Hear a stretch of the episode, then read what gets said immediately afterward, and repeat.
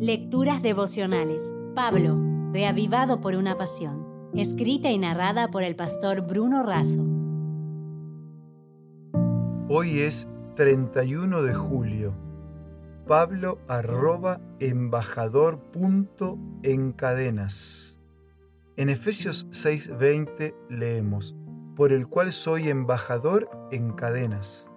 Apreciado embajador, te escribo para actualizarte sobre la marcha del Evangelio que ayudaste a establecer en Éfeso. Recuerdo cuando no dejabas de predicar ni siquiera preso y hoy algunos, ni siquiera libres, proclaman a Jesús.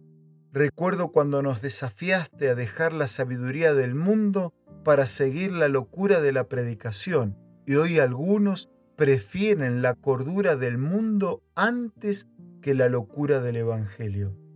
Fuiste muy claro al enseñarnos que tenemos que ser edificados sobre la roca inamovible de su palabra, pero algunos optan por construir sobre las arenas movedizas de sus opiniones.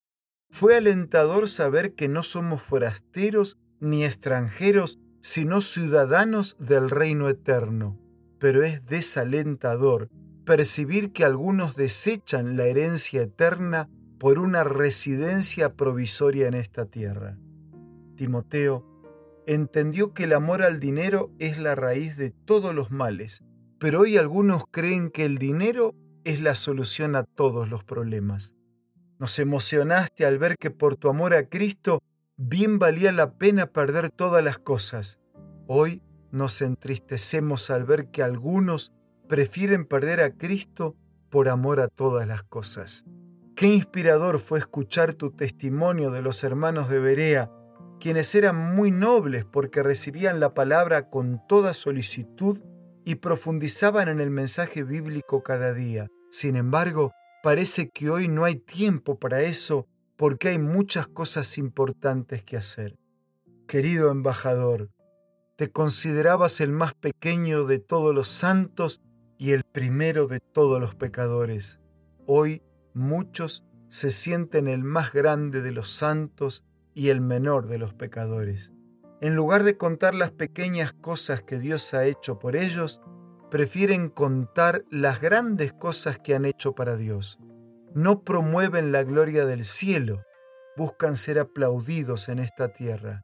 En lugar de ser prisioneros de Cristo, prefieren que Cristo sea su rehén en lugar de reconocer y apropiarse de la armadura de Cristo para enfrentar la dura batalla de la vida, toman la vida como un entretenido juego en un parque de diversiones. Parece que algunos no se dan cuenta de que la iglesia es un bote salvavidas, no un lugar para pasear como si fuera un barco de placeres.